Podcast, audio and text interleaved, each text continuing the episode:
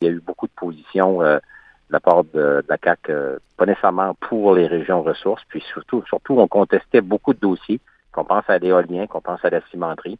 Puis moi, c'est un positif. Je pense que c'est possible. C'est pas la carte qu'ils ont jusqu'à aujourd'hui, mais aujourd'hui, c'est plus un parti qui veut prendre le pouvoir, c'est un parti qui est devenu le nouveau gouvernement. Puis on a souvent vu des partis, une fois rendus au pouvoir, changer euh, leur fusil d'épaule,